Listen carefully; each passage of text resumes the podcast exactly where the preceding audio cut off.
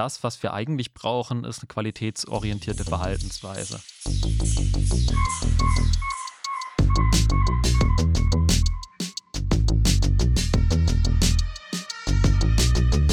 Der Medizinprodukte-Talk. Ein Podcast mit Claudia Daniel und Jörg Brogmann. Man sollte nicht davor zurückschrecken, sich auch Hilfe zu suchen.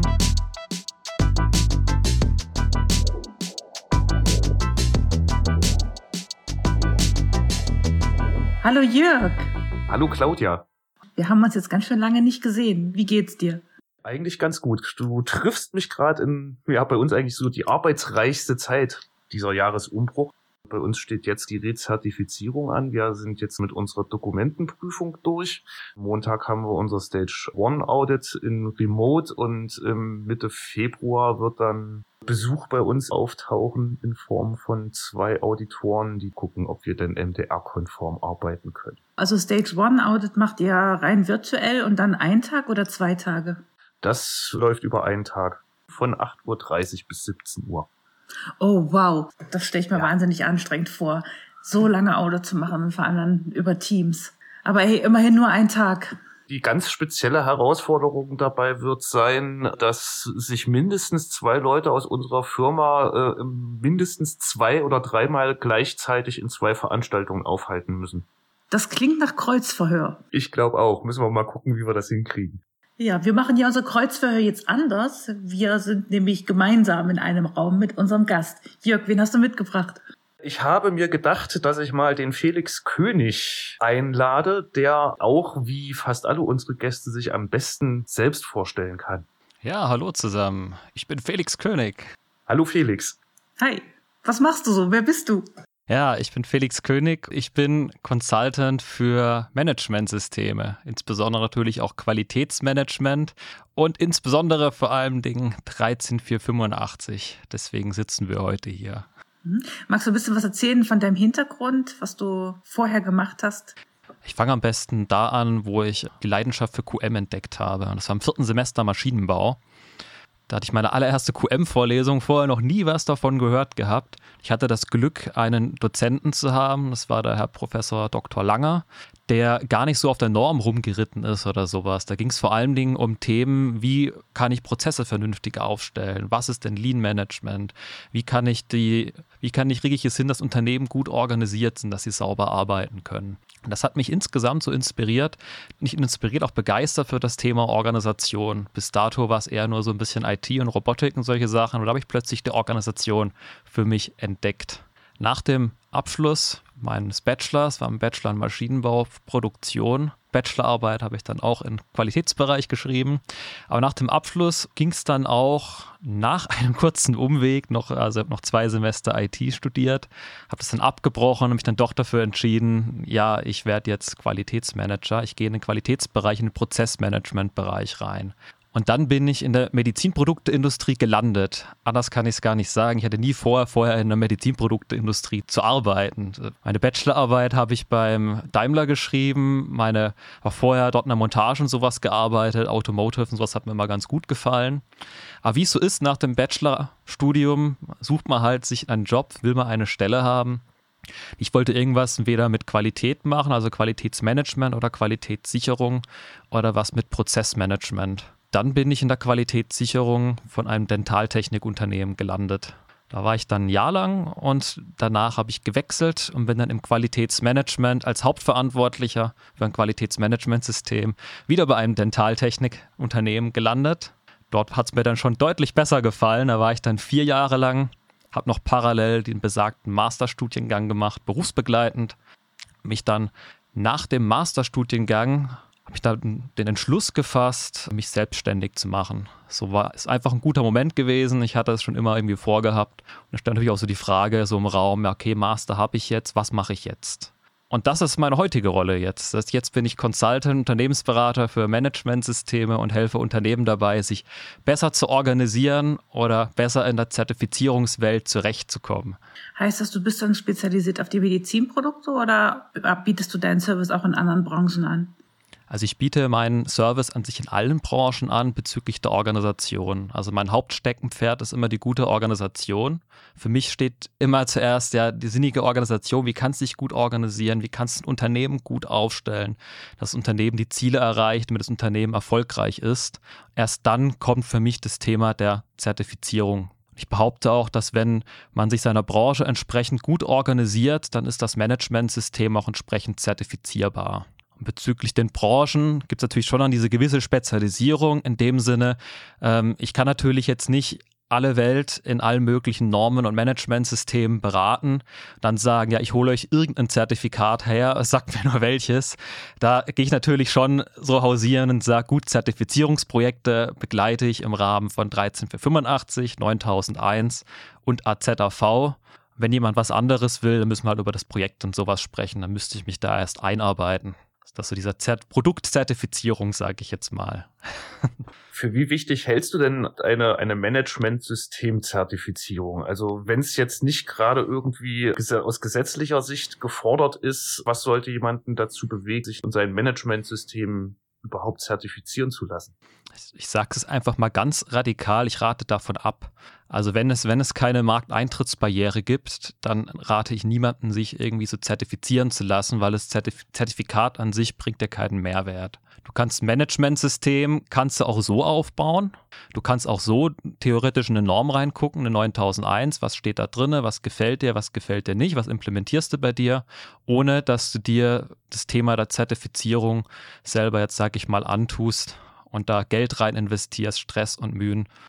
Also in der Regel, wenn es nicht irgendeinen Marketingzweck hat, sage ich mal, das könnte man auch noch ranstellen, oder es eine Markteintrittsbarriere gibt, rate ich tatsächlich meinen Kunden eher davon ab, das zu tun. Du hast das, äh, das Thema Qualitätsbewusstsein, hast du vorhin angesprochen, hast du deine Masterarbeit drüber geschrieben. Also das, was muss ich mir darunter vorstellen? Was bedeutet Qualitätsbewusstsein? Also ich habe es innerhalb meiner Thesis so definiert, dass eine qualitätsorientierte Verhaltensweise dann vorliegt. Also das Thema Qualitätsbewusstsein, den Begriff habe ich erstmal tatsächlich auseinandergenommen, mal wirklich darüber nachgedacht, was soll es eigentlich Qualitätsbewusstsein sein, was, was, was bringt mir das Ganze? Ich habe es dann irgendwann umgedeutet als das, was wir eigentlich brauchen, ist eine qualitätsorientierte Verhaltensweise. Aber das kannst du auch wirklich dann bis wieder im psychologischen Bereich, kannst du sagen, okay, es gibt Verhalten, äh, Menschen tun etwas Bestimmtes, es geht letztlich um das Ergebnis und nicht, was unbedingt in den Köpfen der Leute jetzt drin vorgeht, sondern dass man sich qualitätsorientiert verhält, letzten Endes. Ich finde das interessant, weil das ist in der Arbeit mit meinen Kunden, habe ich häufig das Problem, dass sie zwar bereit sind, die ganzen Sachen aufzunehmen, sich mit den regulatorischen Anforderungen zu befassen, aber es tatsächlich immer dieses Qualitätsbewusstsein so dieses fehlende Puzzleteil ist. Und ich empfinde das manchmal als den schwierigsten Teil, den Leuten das zu vermitteln. Hast du da eine, eine Vorstellung, wie man Qualitätsbewusstsein entwickelt? Gerade zum Thema Qualität würde ich sagen, gibt es zwei Haupttriggerpunkte, die zu einer qualitätsorientierten Verhaltensweise führen können. Das eine ist, die Tätigkeit macht mir Spaß und deswegen mache ich sie ist halt leider bei so Qualitätssachen, wo die sehr dokumentationslastig sind und wo man die Resultate erst sehr, sehr viel später kriegt, ist dann schwierig, so diesen, diesen Spaßfaktor da mit reinzubringen. Der zweite Punkt ist, dass Nutzen erkennbar ist, dass wirklich die Menschen merken, es hat wirklich einen Nutzen für irgendwen. Also nicht nur fürs Unternehmen, auch nicht im Sinne vom regulatorischen. Also es wird nachgewiesen, dass eigentlich so die Nutzen, die am größten Wert haben, ist das, wenn man irgendwas für die Allgemeinheit tut. Das merkt man dann immer, wenn Unternehmen ihre Visionen formulieren, was da eigentlich so mit unter drinne steht. Da steht sehr oft irgendwas drin, dass das Unternehmen irgendeinen Zweck hat, um einen Nutzen für die Menschheit, die Umwelt oder sonst was zu stiften, dass das eigentlich so der höhere Zweck ist. Weil man da natürlich jetzt irgendwie es hinkriegen kann, dass einmal dieser Nutzen, dass der auch von den Leuten erreicht werden will, dass man da gemeinsam auf Mission ist und dann auch wirklich klar darstellen kann, ja, was, was bringt mir jetzt diese Qualitätsprozesse oder diese Maßnahmen, die ich da, was bringt mir das hinsichtlich diesen Nutzen, den ich da für die Allgemeinheit erbringen kann. Dann hast du wiederum auch einen motivierenden Faktor, sich vielleicht mal durch Qualitätssachen auch durchzubeißen. Jetzt stelle ich mal eine ganz gemeine regulatorische Frage. Ist ein Nutzen denn messbar? Ja, es kommt darauf an, wie du ihn, wie du ihn definierst. Das geht. Der Nutzen muss sogar messbar sein, weil ansonsten könntest du gar nicht zu einer Risiko-Nutzen-Analyse heranziehen. Das sind wir ja dann beim Thema klinischer Nutzen und Benefit für den Patienten. Aber da bin ich ja, wenn ich zumindest vorne anfange und ein QM-System aufbaue, gehe ich da ja ein bisschen anders noch ran. Also wir haben gesprochen, Qualitätsbewusstsein, man muss den Leuten zeigen, dass es einen Nutzen hat ich stimme dir vollkommen zu, dass das eine, eine Möglichkeit und das ist wahrscheinlich auch die einzigste Art und Weise, dass man den Leuten nahelegt, dass es halt eben gefordert ist und dass es auch was bringt. Ich glaube aber, dass dieser Nutzen erst erkennbar ist, wenn man eine Weile damit gearbeitet hat, wenn man einfach weiß, dass halt bestimmte Prozesse, wenn die da sind, dass einem das ganz viel Arbeit wegnimmt, also einen entlastet und man nicht das Rad jedes Mal neu erfinden muss. Das wäre jetzt der Nutzer mal etwas standardisiert. Ich standardisiere irgendetwas, damit es schneller, damit es besser abläuft. Aber da gibt es tatsächlich eine gewisse Zeit, die sowas braucht. Ich habe jetzt gerade über den Jahreswechsel mich mit intensiv der OKR-Methodik auseinandergesetzt. Was ist das? Äh, Objective and Key Results. Das ist eine Art und Weise, wie Unternehmen ihre Ziele formulieren können. Und diese OKRs sind komplett transparent im kompletten Unternehmen. Also jeder sieht immer, welche Ziele hat wer und wie ist der Erreichungsgrad. Die Key Results müssen immer messbar sein. Da gab es auch einige Beiträge in dem klassischen Buch dafür von John Durr. Da stand wirklich auch drin, dass wenn man OKR zum Beispiel in einem Unternehmen einführt, zu so diesem Zielprozess, OKR ist auch ein Prozess, sage ich mal, ist ein Framework, ist ein Prozess, in dem man arbeitet. Damit das wirklich, bis das wirklich ausgerollt ist und Mehrwert bringt, dann braucht es schon bei einer gewissen Unternehmensgröße ein bis anderthalb Jahre damit dieses OKR-System mit der OKR-Prozess zum Leben erweckt wird. Das ist natürlich schon ein echt langer Zeitraum. Wo ist dir persönlich denn Qualität wichtig? Mir persönlich ist es an sich bei den Dingen wichtig, die ich auch nach außen trage und auch meiner eigenen Dienstleistung. Also bei dem, was ich tue, will ich immer eine gewisse Qualität, nicht Standard, sondern eine gewisse Qualität auch liefern können.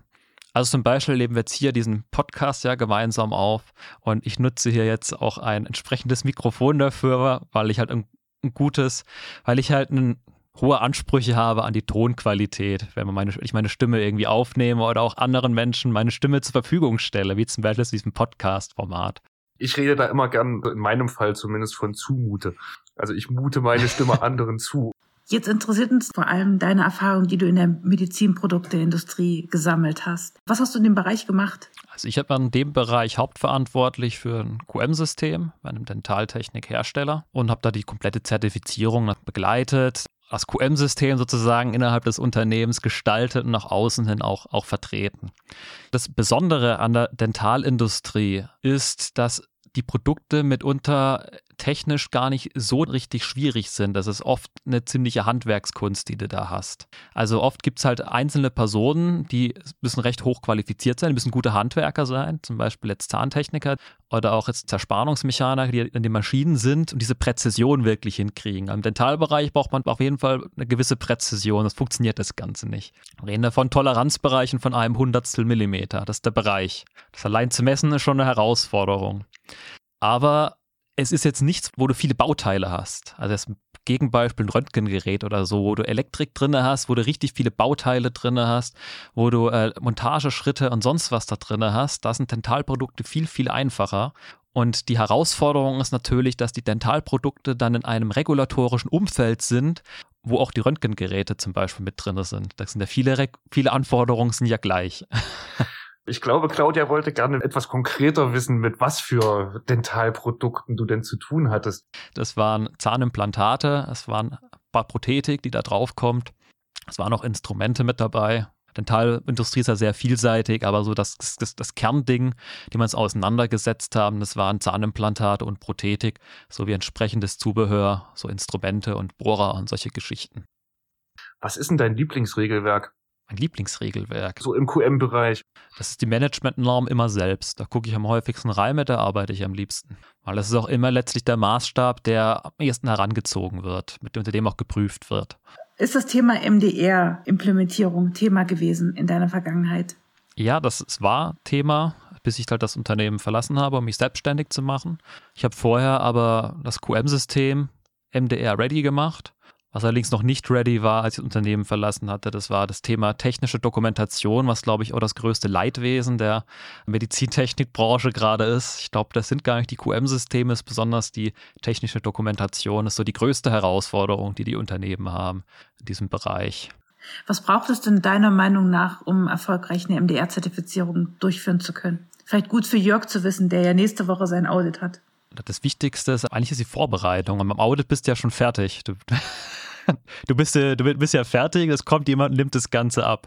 Also das, das ist im Prinzip wie wenn ich jetzt in der Uni eine Hausarbeit oder was erstellt habe und habe das Ding abgegeben. Klar, es kann ich noch das Audit und sowas begleiten, aber jetzt großartig was reißen, kann ich ja jetzt gar nicht mehr. Nächste Woche findet ja die Prüfung statt. Vorher halte ich vor allen Dingen ein gutes Projektmanagement für sehr, sehr wichtig. Irgendwie jemand das ganze MDR-Projekt aufsetzt, weil es ein Riesending, ein ziemlich abstraktes Ganze.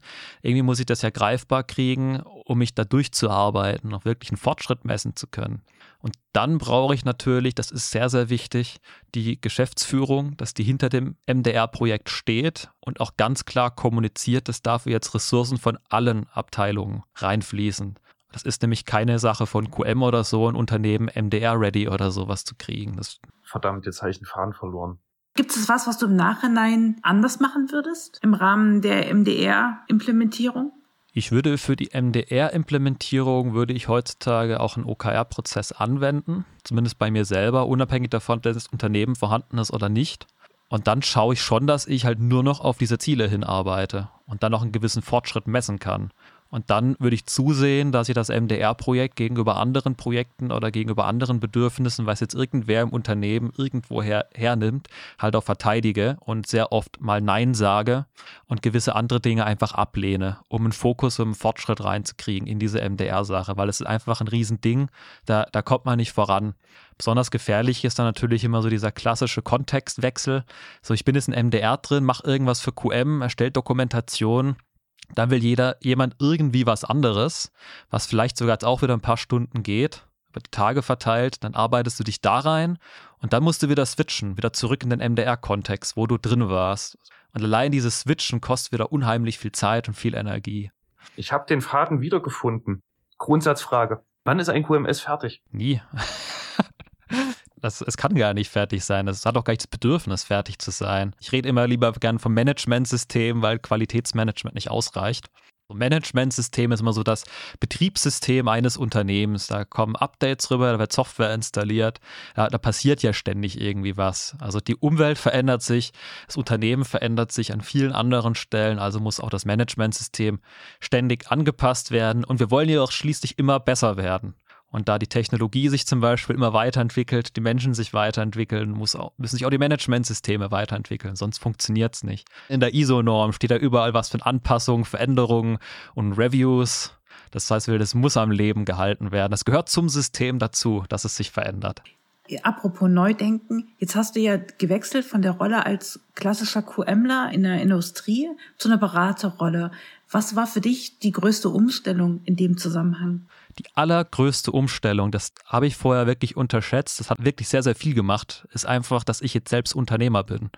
Ich bin jetzt in der Rolle eines Geschäftsführers. Die Rolle hatte ich ja vorher nie inne. Ich bin jetzt auch Mitglied im BNI, Business Network International, das ist das größte Unternehmensnetzwerk weltweit.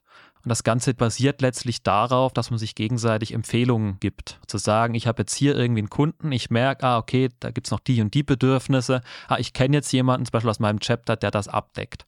Durch dieses Netzwerk bin ich auch mit sehr vielen Unternehmern vernetzt. Also ich bin nicht nur selber Unternehmer, sondern mit anderen Unternehmern vernetzt und kriege halt wirklich auch so mit, ja, was sind denn das für Menschen? Wie ticken die und was haben die denn so für, für Herausforderungen? Auch was halten die denn eigentlich von QM? Allein schon eine Herausforderung, mal solchen Menschen QM überhaupt verständlich zu machen. Da sind sehr, sehr, sehr viele Handwerker auch mit dabei. Die haben mit QM überhaupt nichts am Hut. Ich habe davon vorher noch nie gehört. Wenn du jetzt deinem jüngeren Ich was raten solltest, mit dem Wissen, was du jetzt hast, also du damals in der klassischen QM-Rolle äh, mit der Idee, ich mache mich jetzt selbstständig, was hättest du gerne vorher gewusst? Ja, schwierig. Ich glaube, das Wichtigste, was man sich bewusst machen muss, dass man sich Partner heranzieht. Da muss nicht alles selber machen. Also Buchhaltung mache ich selber, ich mache meine Steuern nicht selber. Ich habe schon zu sehr frühen Zeitpunkt mit einem Steuerberater zusammengearbeitet. Oder mit einem Versicherungsmakler, dass man so Leute einfach mal fragt, so, hey, du lieber Versicherungsmakler, ich will mich jetzt selbstständig machen. Was kannst du da empfehlen? Was braucht man denn da so alles? Also, keine Ahnung, bis zu dem Datum. Die holen einen dann ab. Also man sollte nicht davor zurückschrecken, sich auch Hilfe zu suchen. Und vor allen Dingen auch, muss natürlich auch bereit sein, immer wieder Neues dazu zu lernen. Also das ist unglaublich, was man sich da alles aneignen muss. Weil als Unternehmer, vor allen Dingen Solo-Selbstständiger, muss man schon Generalist sein. In ganz, ganz vielen Themen. Apropos Vielseitigkeit, du bist ja auch schon seit längerer Zeit musikalisch ziemlich aktiv, ne? Ja, ich bin Bandleader und Musiker in der Dark Metal Band Ego May. War so hobbymäßig, haben wir, glaube ich, vor vier, fünf Jahren angefangen und dann das Ganze ins Ganze so monetarisieren, sozusagen ins Wirtschaftliche reinzubringen, ein eigenes Album zu veröffentlichen. Das sind wir 2020 angegangen. Was ist dir leichter gefallen? Der Einstieg in die Musikindustrie oder der Einstieg ins QM? Was war für dich intuitiver? Der Einstieg ins QM tatsächlich, weil es deutlich weniger komplex ist das fiel mir überhaupt nicht schwer, das Thema QM. Also man hat es mal angekratzt, ich habe mir Wissen angeeignet, dann das Wissen halt immer weiter vertieft, mich dann halt ausprobiert, Erfahrungen gesammelt. So ein langsam wachsender Prozess, bis man halt irgendwann mal Experte ist und dann andere Menschen in QM beraten kann. Gibt es denn Erfahrungen aus deinem vorherigen Berufsleben, die du in die Musik oder in die Band mit übertragen konntest? Also ich bin ja der Ansicht, dass jedes Unternehmen ein Managementsystem hat. Selbst wenn du nichts aufgeschrieben hast, gibt es ja die Verhaltensweisen, die Gewohnheiten, die du hast. Da bürgern sich Routinen ein. Es gibt eine Art und Weise, wie die Dinge halt in einem Unternehmen erledigt werden. Das gilt sogar schon bei Solo-Selbstständigen. Also jeder hat letztlich so ein Managementsystem. Mhm. Da bin ich natürlich deutlich strukturierter rangegangen, als es viele andere auch machen. Ich habe mich auch deutlich mehr mit äh, Gesetzen, Regularien und solchen Dingen auch in der Musik dann auseinandergesetzt. Also jetzt Beispiel GEMA, GVL, diese Geschichten. Wie funktioniert eigentlich Urheberrecht? Wie gründet sich denn eine GBR und solche Geschichten? Geschäftskonten aufgebaut, Buchhaltung gemacht. Auch mit dem Finanzamt hast du dann plötzlich zu tun. Also sehr, sehr steile Lernkurve ist immer so die Herausforderung, wenn du dich selbstständig machst oder in die Branche neu reingehst, dass du dich halt immer auch mit dem regulatorischen Kontext da drin auseinandersetzen solltest. Jetzt stellt sich mir natürlich die Frage, ob du dann auch zum Songschreiben einen Projektplan schreibst. Projektplan in dem Sinne nicht, aber dass ich zumindest mal gewisse Phasen definiere. Ist tatsächlich, hilft es im kreativen Bereich, kannst du das ja wunderbar machen, dass du mitunter auch mal komplett anders an den Song rangehst, mit das komplett anderem anfängst einfach nur, um dann zu gucken, ja, was kommt am Ende bei raus, kann dann zu komplett anderen Ergebnissen führen. Das was funktioniert für dich am besten? Ist eher die Gewohnheit, die bisher da ist, dass zuerst das Instrumentale kommt, dann werden, dann wird der Text dazu geschrieben und dann werden auch die Vocalspuren entsprechend dazu geschrieben. Wobei ich schon beim Schreiben der Melodie darauf achte, dass gewisse Parts schon für Vocals Freiraum haben. Da fehlt ja noch was, da muss ja noch was rein. Und Vocals sollen ja eine Liedstimme sein. Das heißt, viele dürfen nicht im anderen untergehen. Ich halte da in diesem Zusammenhang die Scrum-Methode für recht gut und praktikabel, oder? Scrum ist in dem Bereich. Man könnte vielleicht im Sprint komponieren oder so. Im Sprint ja. Das wäre dann eher Kanban. Bei, bei Scrum hast du ja den Ansatz, dass du letztlich ein Produkt hast, was du immer weiter verbesserst. Hm. Da könntest du jetzt natürlich dich als Band hinnehmen. Wie wirst du, wie wird deine Band immer besser? Wie wird dein Bandprojekt immer besser? Dass das sozusagen ein Produkt ist, was du irgendwie versuchst zu optimieren. Hm. Vielleicht noch bestimmte Eigenschaften deines Produktes, wäre zum Beispiel das Bühnenbild, Live-Performance, Live-Set, Lichtshow oder das Equipment, was du da verwendest. Im Songwriting selber wird es natürlich schwierig, weil ein Song ist ja irgendwann mal fertig, dann wird das Ding veröffentlicht und dann kannst du da nichts mehr dran verbessern. Das ist dann einfach da abgeschlossen. Haken dran. Wie ein Medizinprodukt nach der Zulassung. Ja, wobei da kannst du noch eher Änderungen dran vornehmen, ist damit Aufwand verbunden wie einem Song, den du veröffentlicht hast. Ja gut, die Veröffentlichung ist dann wie ein Audit, eine Momentaufnahme und wenn man es dann auf der Bühne, also live performt, da gibt es ja dann schon vielleicht noch ein paar Weiterentwicklungen. Kann man machen, die Fans mögen es aber nicht. Hm. die wollen mitsingen. Man sollte keine signifikanten Änderungen machen. Ja, genau. Sonst muss man es neu veröffentlichen. Hast du denn das Gefühl, dass so Kernkompetenzen, die du hast aus dem QM, dir halt auch helfen bei der Bandorganisation? Ja, auf jeden Fall. Ich finde es so ganz spannend, weil ich glaube, dass so ein kreativer Beruf ja vom QM wahnsinnig viel auch profitieren kann, weil es ja eine gewisse Struktur reinbringt. Ich glaube, es ist aber tatsächlich gar nicht so häufig dass es diese Kombination gibt zwischen QM-Berater und erfolgreicher Musiker. Oder wie siehst du das? Müsste ich jetzt mal mehr in der Branche noch rumgucken, was, was, sind die, äh, was sind die anderen Musiker so nebenbei noch treiben. Also ich bin in der Metal-Gothic-Szene unterwegs, damit die wenigsten leben da von ihrer Musik. Es sind zwar ganz wenige, die das in den Genuss kommen können, genug verkaufen zu können. Tendenz abnehmend, leider.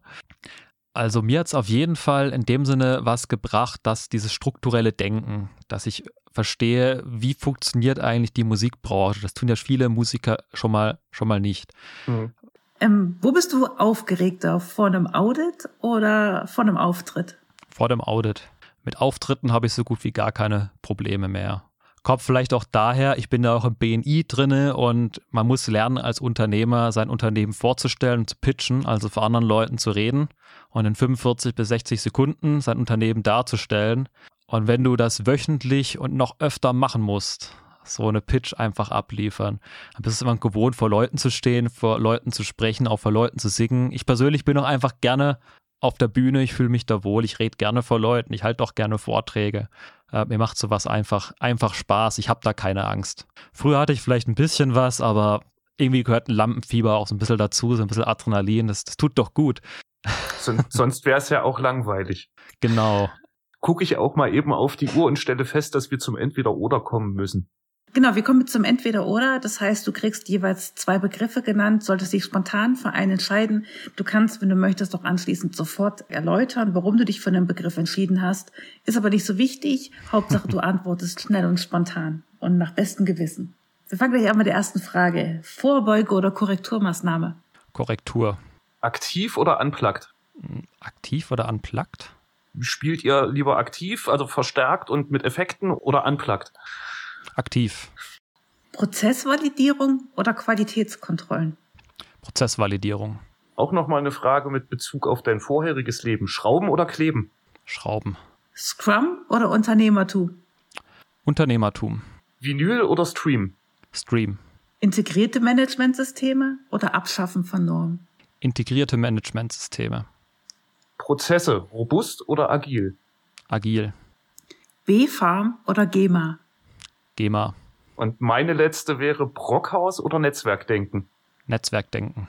Sehr schön. Vielen Dank, Felix, dass du dir die Zeit genommen hast, mit uns beiden hier zu reden. Und ich habe auch ein bisschen was gelernt. Ja, gerne. Freut mich immer, wenn ich Innovation im QM-Bereich, im Management-System-Bereich auch weiter verbreiten kann. Daher vielen Dank für die Einladung. Hat mich sehr gefreut. Gerne wieder.